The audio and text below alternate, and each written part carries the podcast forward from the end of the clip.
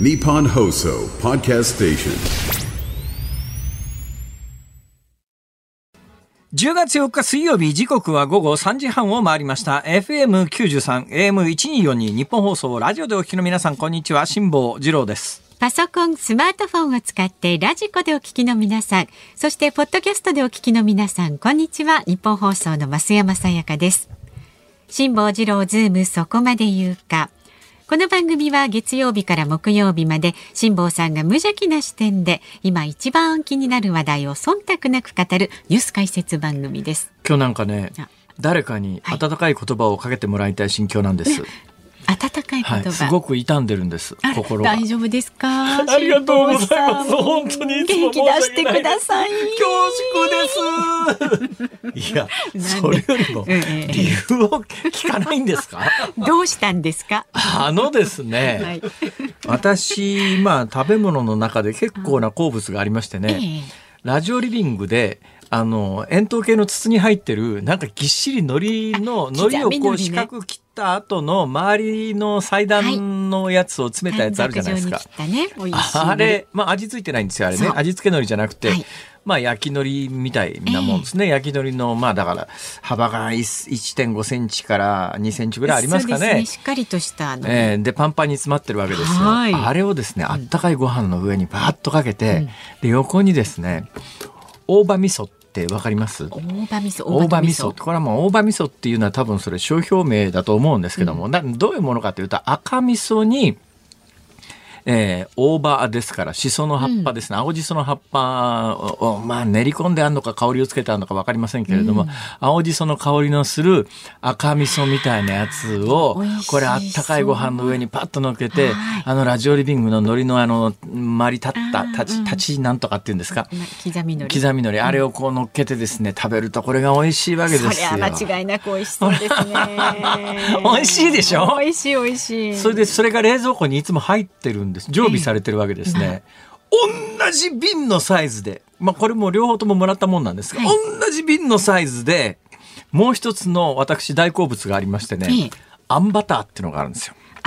あ、あんバター、あんことバター？そうなんですよ。あーこれをパンに悪魔の組み合わせですあんね。ことバターが瓶詰めになってるやつをですね、はいはいはい。これまあ私なんか一人暮らしなんで、ええ。パン買ってきても余るんで、食べ残したパンはあの丁寧に一枚一枚、あーホイルでくるんでアルミでいやあのさラップでくるんで。冷凍してですね、食べる時には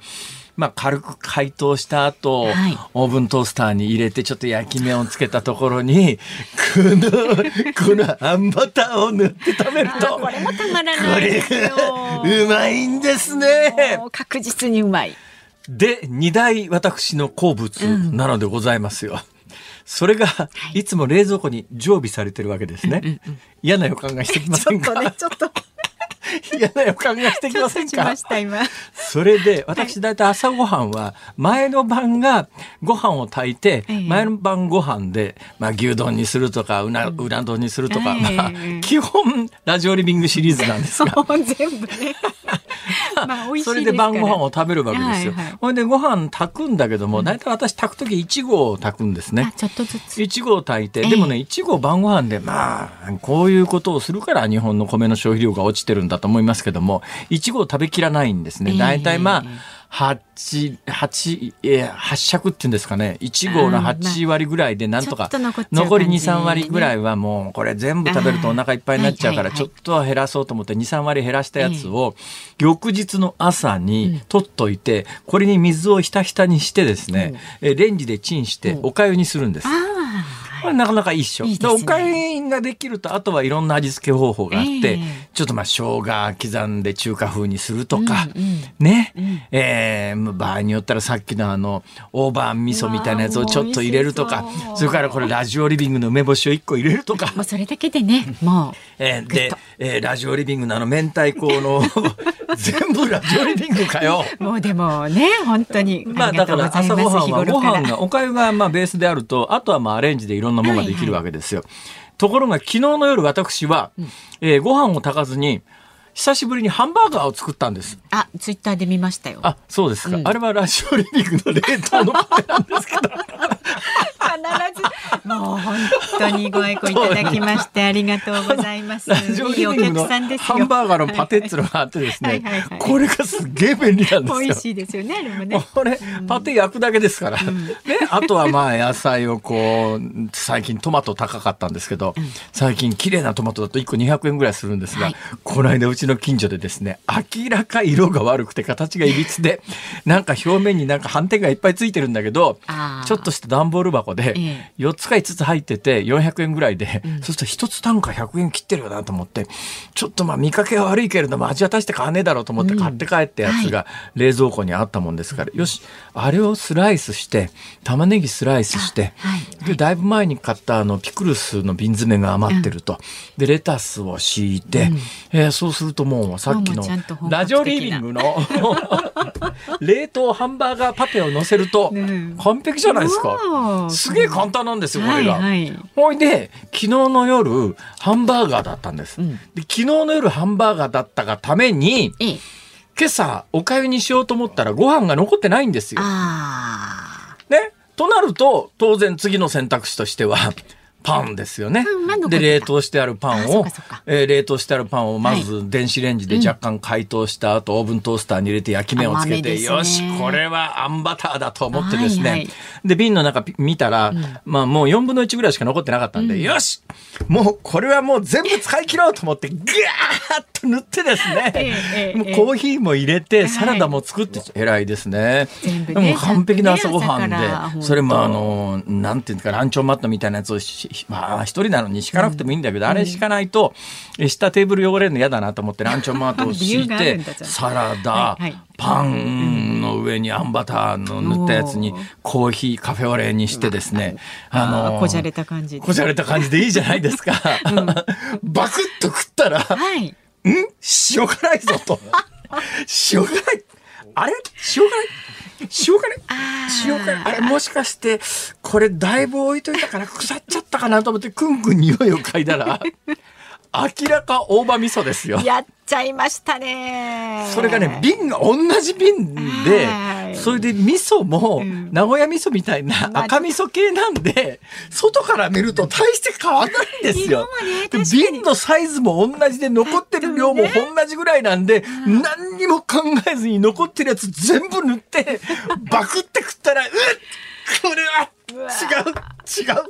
間違えたあの想像してたものと違うものが口に入ってきた時のあの衝撃ね。だからもうこっちはあんバターだと思ってますから。はいはいお口の中あんバターです完全あんバター。今朝はあんバターと思ってたら、あの、でもね、うんでもか一瞬考えたんです。はいこれは間違えたと。これは大葉味噌塗っちゃったと。だけど考えてみたら、ご飯の上に大葉味噌があるんだから、パンの上に大葉味噌もなしではないだろうと。悪くないような気がしますけど。二口食いました。で、二口食べたところで違う。やっぱり違う。絶対違う。何かが大きく違う。それでやめちゃったんですよ。もったいない。だから今日私朝ごはんは二口しか食べてないもんですから、とても元気が朝から出なくてですね。ええ。はい。なんか代わりのものを購入してここで召し上がればよかったじゃないですか。ああだからさっきから、まあ、皆さん気が付いてらっしゃると思いますが皆さんっていうのはこのスタジオ周りにいらっしゃる皆さんですが、やたらささっきからですねボリボリボリボリ何回もお菓子のところを往復してせんべい食ってるのは、うん。今日は朝飯を食ってないから朝飯のカロリー分は食ってもいいだろうということで、えー朝ごはんの復習をこのスタジオ周りで今やっているという。そういう展開でございます。ねまあでもお米にあんバターよりは良かったような気もしますんで。でもねお米にあんバターだったら、いっそこれはおはぎだと。あ！これはおはぎだ。絶対おはぎだ。でバターライスはありますから。バターライスはあるでしょ？でおはぎはまあもち米ですけれどもあれをうるち米でやったら食えないかっていうとそんなことないはずですよね、だからまあどっちもありだったと思うんですが、はいでも食べるこれを食べるんだと固く心に誓っていてグッと食った時にええ違うこれは衝撃ですよね。最初は腐ってるかなと思ったんだけど 腐ってこの味にはならんだろうと。うんまあ、両方ともねかなり古かったんですよ。それで、まあ、もっと話すとですね、瓶を開けるときかなり手こずってですね、うん、瓶が、あの、蓋が固着してたもんですから、そこにナイフを入れてこじ開けてですね。それは結構古いですね。はい。かなり苦労して開けて、うん、そしたらなんか水みたいなやつが溜まってて。いや、それは、なんかもしかしたら。嫌な予感が、まず塗るときに嫌な予感がしたんで、まあ、だからもう、だから全部塗っちゃおうと思ったんですよ。もう今日でやめ、今日で終わりにしようと思って。で、そういう背景があるもんだから食った瞬間に、もしかしたら、変質しているのかもしれないというのがあって、ダッシュで瓶のラベル確認に行きます。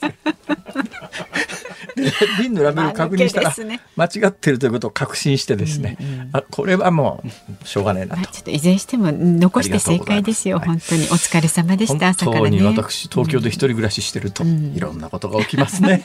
いいじゃないですか。トークのネタがね増えてね。ちゃんとした朝ごはんが食べたいわ。失敗もねネタになりますからそうですよ。だからね、昨日のお話の続きになりますが、とにかくね、成功するまでやり続ける。そう。で、これで私ね、うん、もう明日以降、ね、大葉味噌がなくなりましたから、はい、二度と再び同じ間違いはしませんから。そうですよ。だって残ってんのもあんバターだけですから。他のものと間違えないようにね確認確認で言ってください。そうですね。あと、はい、ちょっとやばそうなものが二つ三つはあるんですけど いずれも賞味期限が、ね、色が違いますから大体ね。そうですね、はい、視覚的にね。だって賞味期限は大体二三年は。いやそれはね。もういいです先言ってください。やめた方がいいですよ。はい、さあ番組では、えー、今日もズームそこまでお送りいたします。この後は昨日から今日にかけてのニュースを振り返るズームフラッシュ。で、4時台には日本経済新聞社中国総局長の桃井ゆりさんに中国の大型連休訪日観光客への影響について伺っていきます。で、5時台は鈴木宗男参議院議員ロシアを訪問という話題にズームします。番組では今日もラジオの前のあなたからのご意見お待ちしております。メールで送ってくださる方は、zoom, zoom アットマーク 1242.com 感想など、旧ツイッター X で参加される方、ハッシュタグ漢字で辛坊治郎、カタカナでズーム、ハッシュタグ辛坊治郎ズームでつぶやいてください。5時26分頃、ズームをミュージックリクエスト、えー、エンディングでおかけする曲ですが、今日のお題は？はい。今日もわかりやすく、パンに大葉味噌を塗ってしまった時に聞きたい曲。パンに大葉味噌を塗ってしまった時に聞きたい曲ね、こう聞いたら食べられそうな気はするな。なんか悪くないんじゃない悪くないよね、だ初めから大葉味噌を塗るってそれを食べると決めてたらいけたんだ。よそうなんです。初めからそうあんバターだと思ったからあれだな。そのね落差はねありますからね。あの選曲の理由も書いてねぜひ送ってください。ズームアットマーク 1242.com でお待ちしております。さあ続いては外為ドットコムプレゼンツマーケットインフォメーションです東京株式市場日経平均株価は昨日と比べまして711円6銭安い3万526円88銭で取引を終えました。トピックスは昨日と比べて56.58ポイント低い2218.89で取引を終えました。円相場は1ドル149円20銭付近で取引されています。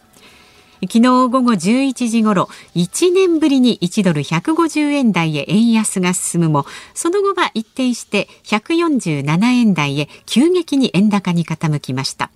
その動きに対して市場では政府日銀による円買い介入ではないかとの思惑がくすぶっていましたが今朝政府関係者は為替介入にはノーコメントなどとコメントを差し控えました。足元の円相場は再び149円台へ下落するなど日本とアメリカの金利差が意識されたドル高円安基調に変化が見られませんが1ドル150円の水準は引き続き政府日銀による円買い介入が警戒されるでしょう。なお海外市場ではアメリカの9月の ADP 全国雇用者数の発表に注目が集まります外為ドットコム presents マーケットインフォメーションでした。ニッポン放送ズームそこまで言うか。このコーナーでは辛坊さんが独自の視点でニュースを解説します。まずは昨日から今日にかけてのニュースを紹介するズームフラッシュです。ニューヨーク外国為替市場で円相場は一時1ドル150円台をつけ、去年の10月以来およそ11ヶ月ぶりの水準まで円安ドル高が進みました。その後、147円台までまで急激に円が買われました。鈴木財務大臣は今日午前、ドルを売って円を買う為替介入の実施についてお答えしないと述べました。アメリカ議会下院は野党共和党のマッカーシー下院議長の解任を求める動議を賛成多数で可決しました。議長が解任されるのは史上初めてです。マッカーシー議長は政府機関の閉鎖を避けるため与党民主党にも配慮したつなぎ予算案をまとめましたが同じ共和党のゲイツ議員が大幅な歳出削減が盛り込まれなかったことに反発し解任動議を提出しました。民主党に加え共和党の保守強硬派の議員らも賛成に回り動議は可決されました。自民党の茂木幹事長は今月末をめどに取りまとめる経済対策について増えた税収を直接的に国民に還元することもあり得ると述べました。来年の秋に予定されている自民党総裁選挙について高市早苗経済安全保障担当大臣は昨日 BS 富士のプライムニュースに出演しまた戦わせてもらうと述べ立候補に意欲を示しました。昨日今年のノーベル物理学賞が発表されアト秒と呼ばれる極めて短い時間における物理現象を研究するスウェーデンの大学教授ら3人が選ばれました。また日本時間今日この後午後6時45分からノーベル化学賞が発表されます。アメリカのワシントンにあるスミソニアン国立動物園で飼育されているパンダ3頭が今年の12月米中間の協定に基づき中国に返還されます。アメリカの他の動物園にいるパンダも来年すべて返還される見通しでニクソン政権から半世紀以上にわたり続いてきた米中のパンダ外交が中断する可能性が高まっています。プロ野球巨人の原辰徳監督が今シーズン限りで辞任する意向を球団に伝えていることが分かりました。3年契約の2年目でしたが2年続けて4位に終わりました。後任は安倍晋之助ヘッド兼バッテリーコーチの昇格が有力視されています。はい、えー、今お伝えしたニュースの中で今日夕刊の一面はほぼ全紙アメリカの下院議長が、まあ、クビになった、うん、解任されたという。これあの歴史上初めてということなんですが、はい、通常起きないんですよこういうことは。なぜかというと、うん下院議長というのは下院の多数派から選ばれますから、はい、で基本アメリカって、まあ、民主党と共和党の二大政党制ですよね、まあ、この二大政党制というのがいろんなところで制度化されていって、まあ、それが継続されるようにシステム全体が構築されてるんだけれども、はい、まあまあアメリカの今の大統領は民主党の大統領で、えー、去年の中間選挙というやつで、えー、上院は踏みとどまったんで上院は民主党が多数派なんですが、はい、下院で、え逆転現象が起きて、下院では、あの今の、まあ、バイデン政権からすりゃ野党ですね。野党の共和党が多数派になって、多数派の共和党の中から下院議長が選ばれていて、うん、要するにまあ、多数派から選ばれてる議長だから、通常は議会ではクビにならないわけですよ。ところが今回はその下院議長のやり方に反発した、はい、えーまあ、保守強硬派という言い方されてますけどね。その人たちが8人ほど、えー、解任動議に賛成したと。はい、で、えー、与党のバイデン政権の民主党の議員は全員解任にまあまあ、ゆや、この構図は分かりやすいですよね。で、共和党から選ばれてる下院議長ですから、民主党、だけど通常だと民主党は過半数割れてるから民主党だけではクビにはできないんだけど、共和党から増、これを造反というべきか、その解任動議自体が、その、うん、少数派から出てますから、造反っていうよりも、なんて言ったらいいのかな、意図的に少数派が出したやつに、民主党は全員乗ると、民主党全員乗る、共和党の一部のグループが乗る、そうするとそれで過半数いっちゃうわけですよ。で、クビになっちゃいましたと。なんでそんな現象が起きたかというと、つなぎ予算というので、えー、若干解説が必要なのは、日本のフィスカルターム、英語でフィスカルタームって言い方あるんですが、会計年度ですね、日本語に翻訳すると、うん、フィスカルタームっていうのは、日本は4月に始まって3月まででですよね。はい、まあ、どこの会社でも年度末っていうと3月末っていうケースが多いですね。すねまあ、あの、どこを年度末に会社は設定するかは、会社設立の時に、あの自分で決められるんですけど、基本は多くの会社は4月に年度入りで、3月の末が年度末じゃないですか。で、国家予算もそうなってますよね。ところが、アメリカは、まあ、あの、学校なんかでもそうなんですが、えー、10月会計年度入りで、えー、翌9月が会計年度末なんです。はい、だからちょうどこの時期っていういうのは、日本で3月末に来年度予算のせめぎ合いが起きてるのと同じ現象が9月に起きるわけですよ。ほ、いで、まあ、下院では少数派のバイデン与党の民主党は、もうあの予算が通らないと。で、まあ、つなぎ予算っていう。だけど、それ予算通らないと、4月、えー、日本で言うと会計年度は4月スタートですが、アメリカは10月スタートなんで、予算が通っていないと10月以降予算の執行ができないので、公務員に給料払えないとかって言って大混乱するので、はい、じゃあまあ予算が、本予算が成立するまでの間はつなぎ予算っていうのを、っ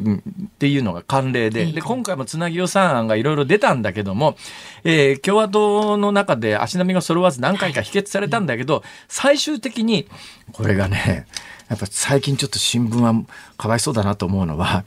先週割と大きな大きな新聞が先月末かなんかの朝刊で、アメリカ、あの、つなぎ予算成立せず、みたいな大見出しが踊ったんですよ。ところがその日ネットニュース見てたら、ネットニュースはリアルタイムで入ってきますから、通りましたっていう、おいおい、今朝のあの大見出しは何だったんだよという。はいまあ、外れて、外れて、あの予算、つなぎ予算が通ったんで、はい、10月の頭からアメリカは予算のつなぎ予算が執行されるんで、公務員の給料も払えるようになりましたと。はい、ところが、このつなぎ予算案が最終的になんで成立したかというと、やっぱり共和党の足並みは揃わなかった。だから何回も法案否決されたんだけど、最後の最後にこの下院議長が提案した案に、民主党、野党の、まあ、下院でいうところの少数派の民主党が全員乗ったんです。で、可決されたんだけど、そうすると、その共和党の強硬派というのは、おい、ちょっと待てと、つなぎ予算を、いや、あの、いや、反対派の民主党に賛成してもらって通すとは何事だと。うんなんだこの議長はって言って、首だ首っていうのを少数派で出したんですよ。でその少数派のグループは最大20人ぐらいで、で今回予算出したのは8人、ここ同議の決、最終的に賛成したのは8人ぐらいなんだけども、えー、でも与、野党ギリギリの票数になってると、えー、まあ、もう与党、だから下院における野党ですね、バイデン政権からすると与党の民主党が全員乗ったんで、はいはい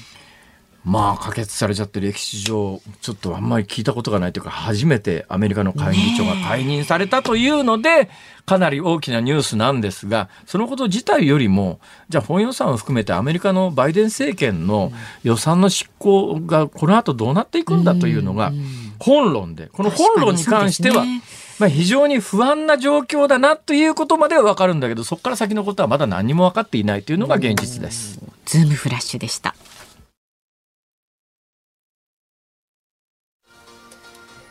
10月4日水曜日時刻は午後4時3分を回っています。東京有楽町日本放送第三スタジオから辛坊治郎と。増山さやかでお送りしています。今日はね味噌の ご意見をたくさんいただいています。ありがとうございます。静岡県浜松市の52歳の男性 V12 エンジンさん。お V12 エンジンですか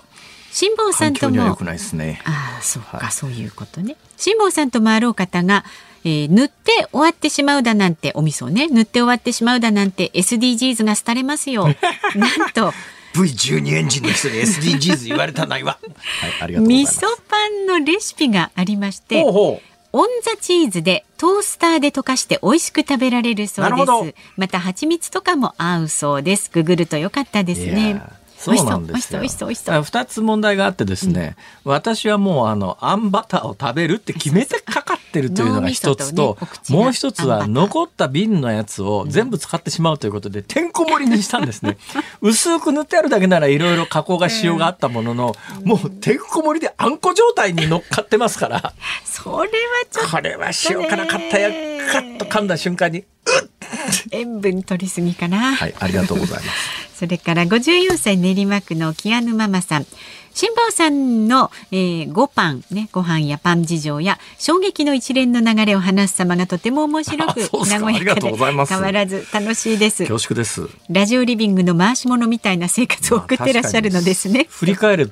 ればそんな感じですね。重宝ね、はいおっしゃる通りです。はいはい。またランチョンマットを敷いたりパンを冷凍したり細やかなところを垣間見られてなんか嬉しかったですよ。そうなんです。今日もね出てくる前にねすよね辛坊さん。うーんなんか20分ぐらい時間が余ったから、はあ20分時間が余ったなと思ってトイレピカピカに磨いてきましたから。20分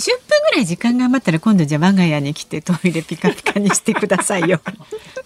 な何の因果で？いや一応ねこうやって長年ご一緒してるというあそうですか。縁で、はい。うん。ありがと本当ねでも豆ですよね辛坊さんね。そうなんです。さあまだまだメッセージお待ちしておりますので辛坊さんのねこの生き方に関して 細やかなことに関してもねいろいろ知りたいことなどありましたらメールで送ってくださる方は ZOOM zoom アットマーク 1242.com 番組の感想なども旧ツイッター X で参加してくださいハッシュタグ漢字で辛坊治郎カタカナでズームハッシュタグ辛坊治郎ズームでつぶやいてください今日のズームオンミュージックリクエストのお題はパンに大葉味噌を塗ってしまった時に聞きたい曲です。こちらもお待ちしております。この後は中国の大型連休にズームしていきます。辛坊さんが独自の視点でニュースを解説するズームオン。この時間特集する話題はこちらです。中国の大型連休、訪日観光客への影響は？中国では先月9月29日から10月6日まで日本の十五夜にあたる中秋節と建国記念日にあたる国慶節に合わせた大型連休となっています。ゼロコロナ政策が今年の1月に正式に終わり、帰省や旅行に出る人が多く、連休中に延べ20億5000万人の移動が見込まれています。一方、日本政府観光局が発表した訪日客数によりますと、今年の8月の中国人訪日客は、コロナ禍前の2019年と比べて36%の36万4千人でした。さあでは専門家とつながっています。日本経済新聞社中国総局長の桃井ゆりさんです。いつもあの中国の北京からなんですがね、今日は別の場所からだそうえです。そうなんですか？そうそう。桃井さんはい。桃井さん、はいはいよろしくお願いします、はい、よろしくお願いします。こんにちは。今どちらですか？えー、実は北海道のニセコ町にいます。日本にすいません、中国の。そう、中国の話なのに中国にいなくてすいませんえ。まさにあの。てかケーセスの、はい、中国人インバウンド客に混じって日本にやってまいりました。え桃井さん桃井さんはい。桃井さん、はいということは無事中国を出国できたということですか？あのですね、これ一時帰国のはは大丈夫だって言われてんですよ。その本帰国の時がまずいんですよね。えじゃああの本帰国の時も一時帰国のふりして帰ったらいいんじゃないですか、うん、そこなんですよ。だからあの荷物とか あの置きっぱなしで帰った。確かにあのあの例えば BBC の方とかこう帰る時にそういう話聞きますよ。全部荷物も置いて一時帰国のふりして急にその空港に向かあって乗ってしまったと。であとはもう同僚に荷物なんとかしてくれとか。偽装一時帰国ですか？そうそう。本当にあの危ないと思ったらそういう帰り方をしなきゃいけないっていうことであの皆さんこうジャーナリストの方でははい。ちょっと心づもりはしてる。だから変なものを部屋に置いとかないようにしようとかみんなで言い合ってるんですよね。変なものってどんなもんですかね、まあ。か人に片付けてもらったら恥ずかしいものは置いとかないようにしようっていう。わかりました。いやその中国のインバウンド客と一緒にニセコっていうのは本本音ですか？冗談ですか？あ冗談ではなくああのニセコではないあのえそう羽田まではインバウンド客に混じってきましたね。でもこうニセコはね意外と来てみたら中国の方見かけないっていうかあの人を見かけないんですよ。今ここスキーリゾートなので。めちゃめちゃめちゃシーズンオフニセコって冬場に最近はオーストラリア方面から、うん。あのたくさんの方が来てオーストラリアの方々がニセコ周辺で不動産買ったりなんかしてるっていうのはニュースになってますが、あまあ、この時期はスキーができるわけでもなく、そうなんです、ええ。でもあの中国でもニセコはすごく人気でですね中国のお金のある方たちと話すと必ずニセコの話題が出てくるんですよ。でニセコが好きだとか別荘を友達が建ててるとか。でええ私日本人数少ない日本人なのでそうするとニセコに別荘を買うならどのエリアがいい？なんて聞かれたりするんですけど。知らんがなって話ですよね。ですよ。そうなんですよ。なんでまあちょっと一度来てリサーチしてみなきゃなと思ってたんでこの機会に来てみました。どうですかこの時期のニセコは？あー静かでいいですよ。でやっぱりあの私まさにその外国人のスキー客が来るエリア昔からのエリアじゃなくてその外国人のスキー客が集まるコンドミニアムとか別荘があるエリアに今泊まってるんですけど、ええ。人はいないですけどおしゃれですよね。お店も開いてないんですけどおしゃれそうなお店もたくさんあります。ないんだ 開いてない。一軒だけドラッグストアが開いてるんですけど、ええ。そこ入ったらドラッグストアなのにいきなりあのオーパスワンがお出迎えいただいて。ああカリフォルニアワインですね。そうそうそう。なんでカリフォルニアの高級ワインがそのとこにあるんですか？い。やもうすごいドンペリとかあと中国人客もやっぱり多いんだなと思ったんですけどあのまず日本の獺祭獺祭大人気なんですよ中国で。それがずらーっと並んでてあと中国の高級酒マオタイ酒が5万円で並んでたりとか。わあやっぱりちょっとここここは別の国なんだなと思いました。ああ、そうですか。さて、はい。えー中国からまあインバウンド客と一緒にあの東京までいらっしゃったという話なんですけども、ただだけど、どうなんですかね、あの例の、えー処理水問題に絡んで、中国は団体旅行客を解禁したとは言いながら、日本に向けての、なかなかその大きな団体ツアーの動きになってないって話はよく聞くんですが、現実どんな感じですか、あそうだと思います、まあ、あの飛行機便はね、まあ、あの大体満席になってるとは聞いてます、値段もすごくあの普段に比べて上がってたんですけれども、ただ、あの便数がコロナの前のまだ半分以下しかまだ復活してないんですよね、そもそも。ええ。だから満席になったところでもとより半分以下、それであのこういう私のような一時帰国客も国慶節は多いので、そうすると、ぐっと昔のあのコロナ前の団体客ぐらいは少ないと思いますし、で今回あの、東京あの、私の友人なんかも一時帰国して、いろんな情報交換してるんですけど、東京の例えば高級なお寿司屋さんも中国の方いらっしゃってるよなんて話なんですけど、やっぱり個人客ですよね、個人ビザを持ってる人たちがほとんどで、影響が大きいと思います。で6、7、8と大使館でのそのビザ申請増えてきてたんですけど、ちょっとまだあの確定数じゃないですけど、9月に入ってやっぱり原則、ビザ申請も減速してたということなんで、やっぱりここは団体客があの控えてる、旅行を控えてるんではないかなというふうに見てます。その個人客なんですが、中国のこ、日本に来られる個人客っていうのは、やっぱかなりの富裕層っていうイメージですか？そうですね、まあ、かなりのもだけじゃなくて、まあ、かあの年年収と、あと学歴があの一応申請時に書かなきゃいけないんですよね。学歴であの書かなきゃいけないんですか？そうなんです。それで、あの、こただの個人ビザとか、マルチビザとか、いろいろあるんですよ。それによって条件もいろいろ要件が変わってくるということなんで、だからマルチビザを持って何回も何回も日本に通っているような人たちは本当に富裕層に属する人たちということです。で、まあそういう方たちはこう情報を持っているので、あの、処理水汚染されてるんだっていう、一方的にその国内で報道があったとしても、丸々に信じたりはすぐしないんですよね。ただ、かといっても中国国内でそんなことないだろうと反論の声を上げてくれるかというと、やっぱりそれは身が危険ですから、あの皆皆さん黙ってるんですけど、ええあのちゃんと合理的に考えて、こういう休みの時には来たければ来ると、で食べたいものを食べるということだと思います。逆に言うと団体旅行で来るような人たちは、まあ、ある種の政府の宣伝はそのまま信じちゃってるって感じですかね。そういう方は多いと思いますね。はい。どうせ、あの、そしてすごく日本どうしても好きっていう、その、ふりね、何度も通ってるような人たちでもないことが多いので、ええ。そうするとあえて日本じゃなくてもいいよねとか、ね、まだ飛行機便も少ないから団体旅行だとしてもそこそこ高いと思うので、そこじゃないのを選ぼうとか、国内にしとこうっていうことになっちゃうんだと思います。どうなんですかね、その日本じゃない、日本まあ、あの今までだったらコロナ前にパクツアーで日本に来ようかっていうような人たちが、日本じゃない選択肢で、今、国内って話ありましたけど、どんなところに皆さんいらしてるんですかね？国内の観光客はどこも溢れ返ってますよ あのもうありとあらゆるあの日本でも有名な九寨溝とか張家界とか多分あの人がこぼれ落ちそうになってると思います 本当にあの中国の観光地が混雑してるって日本の観光地が混雑してるというのと感覚が違うんですよ。あのもう人がすし詰め万里の長城10月1日国慶節の日の写真を友人が送ってきてくれたんですけど、ええ、そのあの万里の長城上に通路ありますよね、はいはい、そこにあの千代田線の通勤ラッシュの時ぐらいに 足がつかないぐらいに人がすし詰めなんですよ。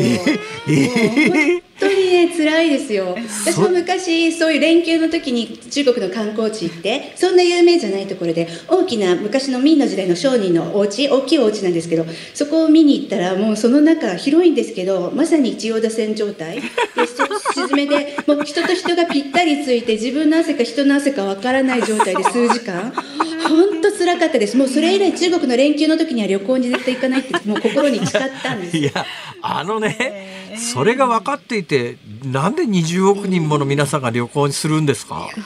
でもやっぱりそこじゃないとね日程家族揃って取れないとか、まあ、日本でもゴールデンウィーク高くて混んでるのになんで行くのっていうのと、まあ、同じ状態かける14倍 14億人っていうことだと思うんですよね。で私の、まあ、知り合い北京の周りの知り合いに聞いたところみんなもう混んでるからもうねもう旅行もいっぱいもう今までに行ってるし北京市内にいるよって言うんですけど、まあ、北京市内は北京市内でその今例えばグランピングが流行ってるんですよ都市部では。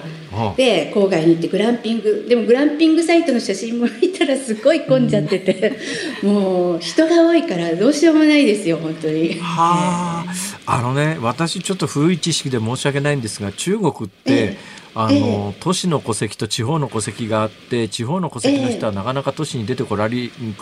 づらいとか、そんな話は、もう過去のものなんですか？あいやそれはね住むっていうことになればもう難しいですよ。あの今でもその地方戸籍とか都市戸籍みたいなやつがあるわけですか、うん、ありありますあります。それで地方から来た人はやっぱり学子どもの学校のもあのいろいろ制限もあったりとかあの社会保障も違ったりするんでその違いっていうのはまだ厳然とありますだけど旅行はできるのででやっぱりこう北京市内ももうあの多分故宮とか万里の長さっき話した万里の長城とかもう地方から来た人がもういっぱいいますし各観光地にはもう都市部から行った人もいるしもう大変です本当に。なるほどねその、えー、私ねあの東京で一人暮らししてるところの、まあまあ、マンションの周りというかアパートの周りっていうかもうあの、えー、中国の富裕層の皆さんがあのそれも若い人たちが結構ベビーカーでこ日本で子育てしてる人いるいらっしゃるんですけどもああいう人たちってどういうプロファイルっていうかプロフィールの人たちなんですかね。そうですね。まずところその、まあ、移住しちゃってるわけですよねそういう方たちって。えー、うんいやちょっとねその個別には分からないですけどでもチャンスがあればみんな移住ししたいっていうのは言いますよね仕事さえこちらであの得ることができれば。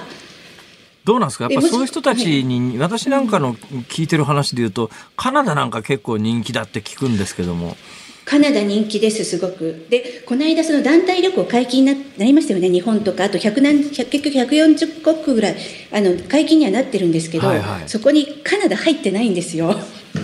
でやっぱりカナダってあの今中国ってその移民っていうのをすごく気にしてるんですよね、まあ、中日本中国国内から逃げ出す。お金持ってる人仕事が海外であの探せるような優秀な人たちほど海外に逃げたがってるので、ええ、すごく移民気にしてるんですけど、はい、移民大国がカナダなんですよ、え、日本なんか全然比べ物にならないぐらい中国の人が移民してると言ったらカナダなんではい、でそういうのもあるのかなと思ってその団体旅行。あのこれだけアメリカも日本もこんなに嫌いな日本も解禁したのにカナダは入ってないからああちょっとその移民の関係かなとか思って、うん、カナダ行ってそのまま逃げちゃうんじゃないかと。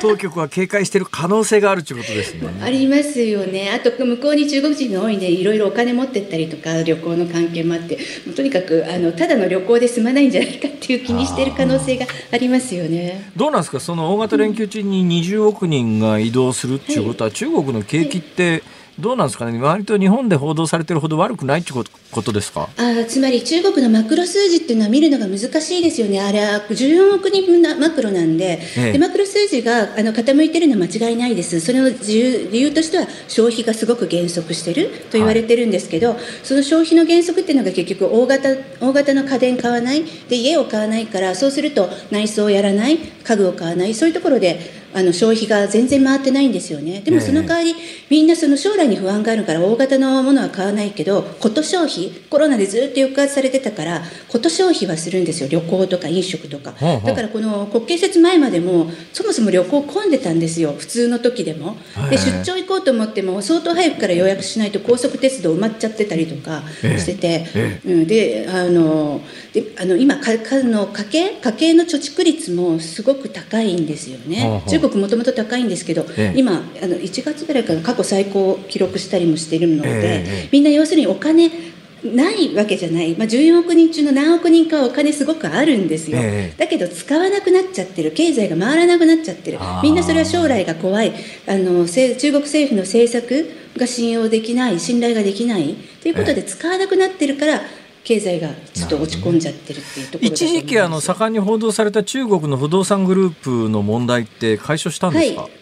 解消してないです、これから、これからいろいろ、まあ、不良債権と言わなければ不良債権じゃないですけど、はたくさんあのおかしな債権を持っているので、それをじっくりあの処理していかなきゃいけないという局面ですね。で、多分中国政府としては、ハードクラッシュはさせないで、あのじわじわじわじわと処理していこうということだと思います。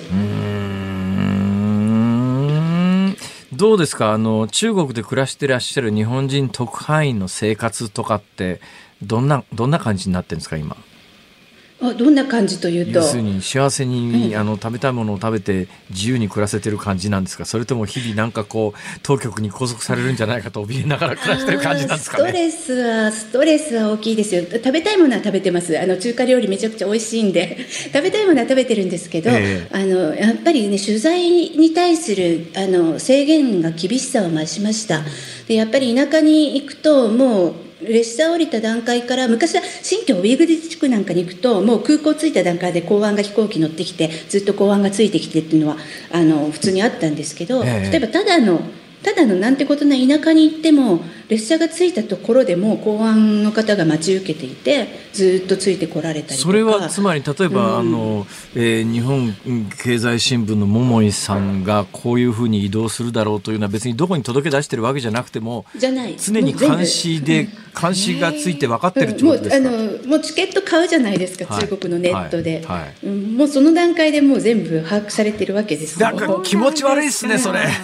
うん。でもそれがもう普通なのであの記者だけじゃなくてもう中国であのチケット買うとき鉄道飛行機チケット買うとき必ず身分証番号もしくはパスポート番号を入れなきゃいけないんですよね。はい。うん、でそれだそれでやってるのでもう完全に14億人分全部誰がどこに動くかっていうのはシステムでパッと簡単に分かるんですよ。であの我々あの記者記者証を持ってるような人間は多分 あの要注意で赤マークとかでで先に出てくるようになってると思うので。でそのオラが村になんでそんな外国のメディアが来るんだ。絶対絶対それあのいいこと報道しようとしてないと思われてると思うんですよね。例えば経済に問題があるとかなんかそういう取材に決まってるじゃないですか、はあ。そうするとそれ報道されちゃって世界にそのなんとか村はあの脱貧困したって言ってるけど嘘だったとかそんなこと報道された日には今度はそこの村の党委員会書記とかの首が飛んじゃうわけじゃないですか。だからもうすごいもうどの田舎もとにかく外国メディアが来るの怖い怖いっていうのも向こうは向こうで向こうは向こうで怖いんですよあの 何か粛清の原因になっちゃうから。でこっちもあのちょっと取材に行こうと思ってもすぐになんかそういう制限になってしまうので本当に今難しい状況ですよね。でも桃井さんごめんなさい。桃井さんのプロフィール全然知らずにあの聞いてるんですけども。でもそうやって中国総局長やるっちゅうぐらいだから中国語ができてどっかのタイミングで日本国内でも中国語勉強されるきっかけがあったなんかそういう動機があったわけでしょ、あそうですね、まあ私は大学時代に趣味で中国語やり始めたところからですね。あのちゃんと学んだわけではなく最初趣味でやっぱりその頃中国が発展してったのであなんかあの 勉強しといたらなんかあの一山当てれるかなと思って勉強したんですけど。でも今、中国総局長だから、まあ一山当てたっちゃ当てた感じですかね。それで終わればいいですけどねなんか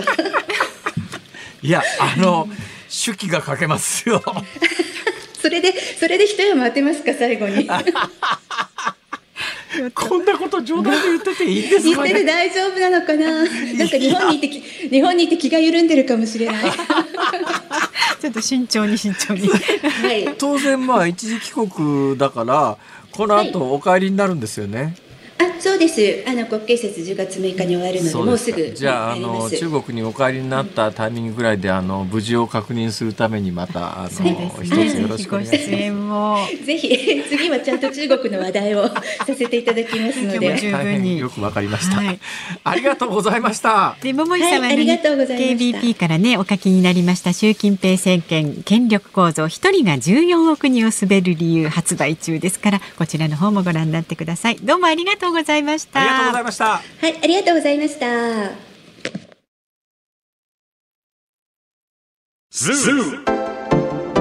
ニッポン放送辛坊治郎ズームそこまで言うかをポッドキャスト YouTube でお聞きのあなた増山さやかです。飯田浩司です。お聞きの内容は配信用に編集したものです。辛坊治郎ズームそこまで言うかは月曜日から木曜日午後3時半から生放送でお送りしていますラジオの FM93 AM1242 に加えてラジコでもお聞きいただけますよ。ラジオラジコでは配信版では聞けない。あんなことやこんなことがいっぱい。さらにリポーターがあなたの街にお邪魔する中継企画やえ辛坊さんが夕刊富士の記事を解説する夕刊富士そこまでズーム。えそして生放送でしか参加できないリスナー参加コーナー。ズームオンミュージックリクエストなど盛りだくさん。ぜひラジオラジコでも辛坊治郎ズームそこまで言うかをお楽しみになってください10月4日水曜日時刻は午後5時を回りました。こんにちは辛坊治郎です。こんにちはって言いづらい外の景色。特に今日は雨が降ってますからだいぶ暗いですけどね。日の入りはね、えー5時来週からこんばんはに変えます。あ、はい。そうですか。今日までこんにちは。ちなみに5時22分ですかね日の5時入りね。22分まだだからもうちょっとなんだけど、うんね、日はあるっちゃあるんだけど、まあ、今日のお天気ですからね。はい、あ、こんにちは、日本放送の増山さやかです。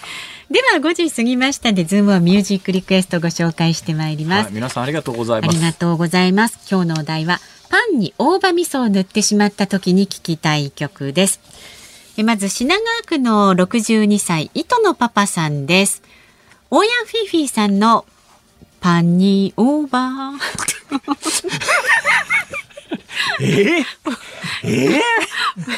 パンに大葉をお願いいたします。ラブイズオーバーですか？うわ遠いな遠いけど、なんかちょっと気持ちわかりますよね。え、わかりますか？パンに大葉ちょっと気に入っちゃったんですけど、ありえー愛知県のノリダーですさん。イタリアのカンツォーネオーソレミソえミオです。はいをリクエストします、それから車とラジオ川崎市61歳の男性の方えーっとリクエスト曲が同様あんた方どこさ？はい。あんバターはどこだ？これだこれは大葉味噌だ食えるかな？食えないこともないかやめたそれただの替え歌じゃないですか。ちょっと面白い面白いですよ。はあトーストにね大葉味噌もそうですね。それから神奈川県横浜市浜の浜松町さん28歳はですね。ほえー、ズモミュージックリクエストお題にパンに大葉味噌を塗ってしまった時に聴きたい曲ですがジュディマリーのオーバードライブオーバードライブ もうなんか今日はこんなんばっかりですけどありがとうござい基ます。本大大喜利大え会。えまあまあ毎回そう言えばそうですけど、ありがとうございます。群馬県太田市の58歳のナイスライスさんはですねリクエスト曲は大場久美子さん大人になればねパンに大葉味噌を塗ってしまったということで 大場久美子さんの曲なら何でもいいんじゃないですか。まあそういうことですね。そして神奈川県の緑川リボンさん60歳はパンに大葉味噌全然ありですね。私でしたらしらすを乗せて薄いチーズで、えー、薄いチーズで覆ったら最高です。です。後から考えたら食えないことはなかったなと思うんですけどでも山盛り塗っちゃってましたからね。そうですね。まあお料理は工夫次第で自分好みの味にできますので多少失敗してもどうにかなりますね。釜谷ひろしさんどうにかなるさ。ああなるほどね。はい、えー、以上です。えー、ズームオンミュージックリクエスト本日は緑川リボンさん釜谷ひろしどうにかなるさ。こちらでねではエンディングでお送りいたしますのでお待ちになってください。番組ではラジオの前のあなたからのご意見は24時間お待ちしております。ニュースや普段の生活で感じる疑問など送ってくださいメールは zoom zoom アットマーク一二四二ドットコム。感想など旧ツイッター X で参加される方、ハッシュタグ漢字で辛坊治郎、カタカナでズーム、ハッシュタグ辛坊治郎ズームで参加してください。メッセージお待ちしております。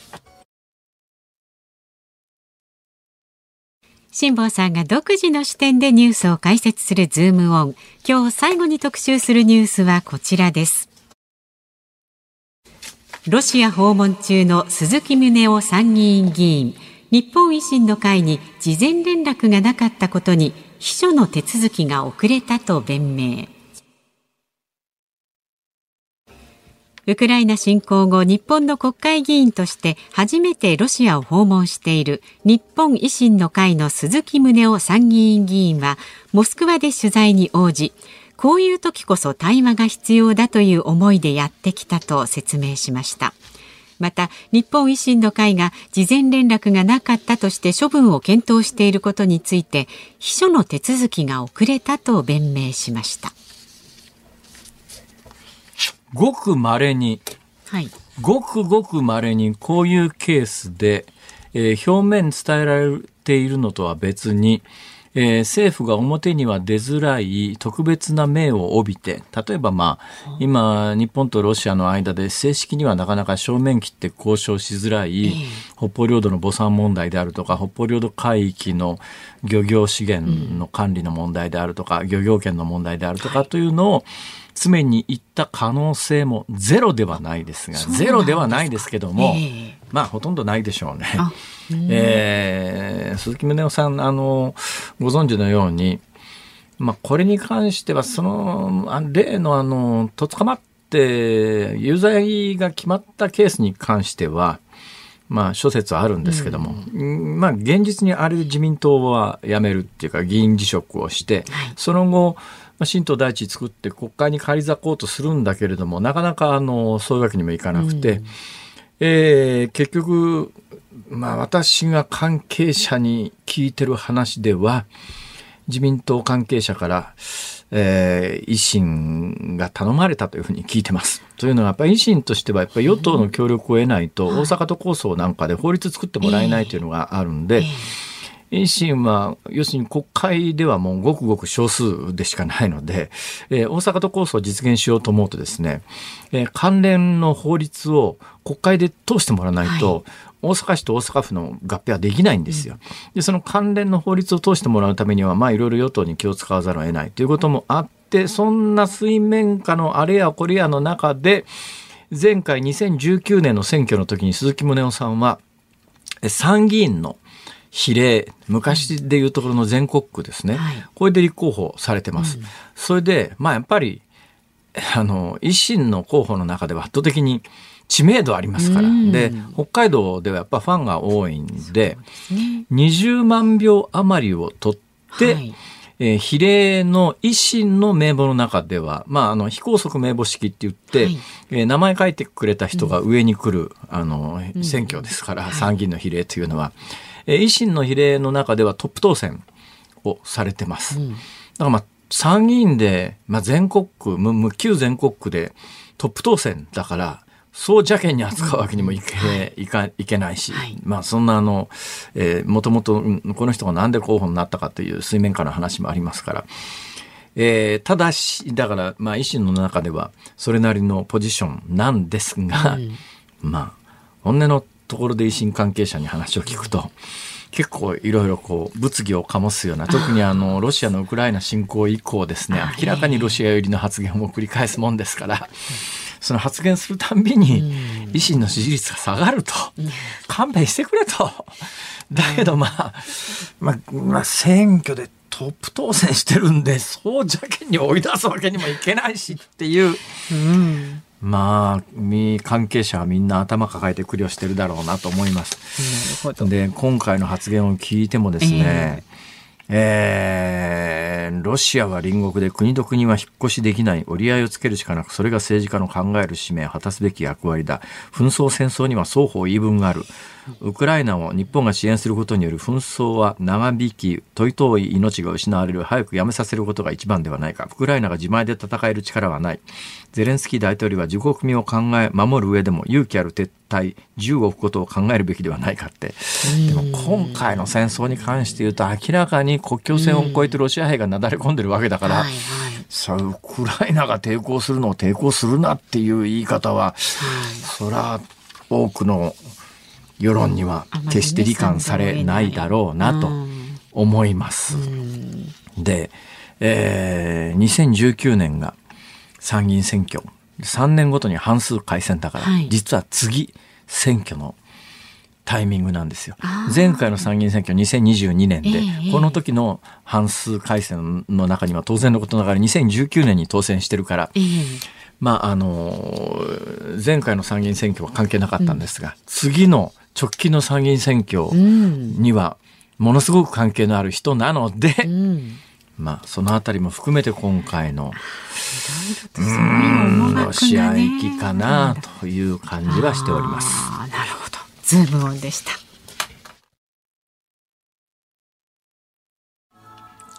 ズームオンミュージックリクエストをお送りしたのは神奈川県の緑川リボンさんからのリクエスト、釜谷博士どうにかなるさ。1970年ですよ。はい。まあ学生運動の60年安保と70年安保という2つ大きな盛り上がりがあったんですが、70年安保の時の盛り上がりがね、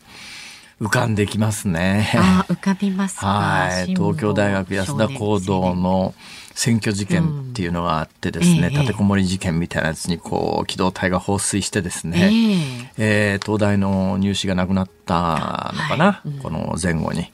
私は小学校6年生ぐらいですけどね。あ、じゃあ覚えて、あはっきり覚えてます。だから、その後やっぱ70年代フォークブームっていうのが来るわけですよ。ええまあ、吉田拓郎さんなんか前世で。うん釜谷宏さんって、なんかね、今の歌い方もフォークっぽいんですけど、うんグループサウンズの出身ですからね。スパイダースの出身ですからね。はいはい。ええまあ、なんか70年代とか、日本結構やっぱり、あの、勢いありましたね、あの頃はね。そうでしょうねはいあれこれ思い出したりもいたします。遠い目をしていましたよ、辛坊さん今。はい。さあ、お聞きの日本放送。この後夕方5時今夜の容疑者30で分からは、旅立っちゃおうかな。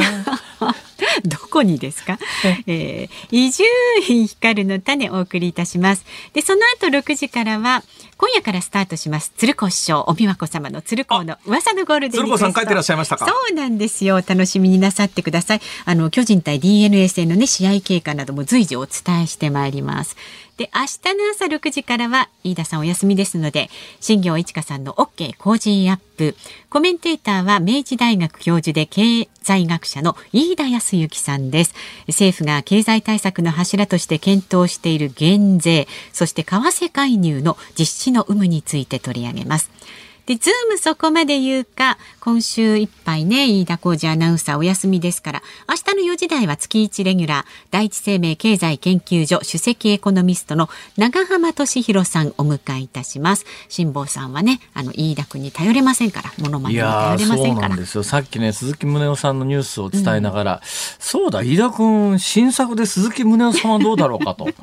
こうふと思ったんですねな。いけるんじゃないですかね。そうですね飯田君、次は鈴木宗男さんね。以上、辛坊治郎と。増山さやかでした。また明日。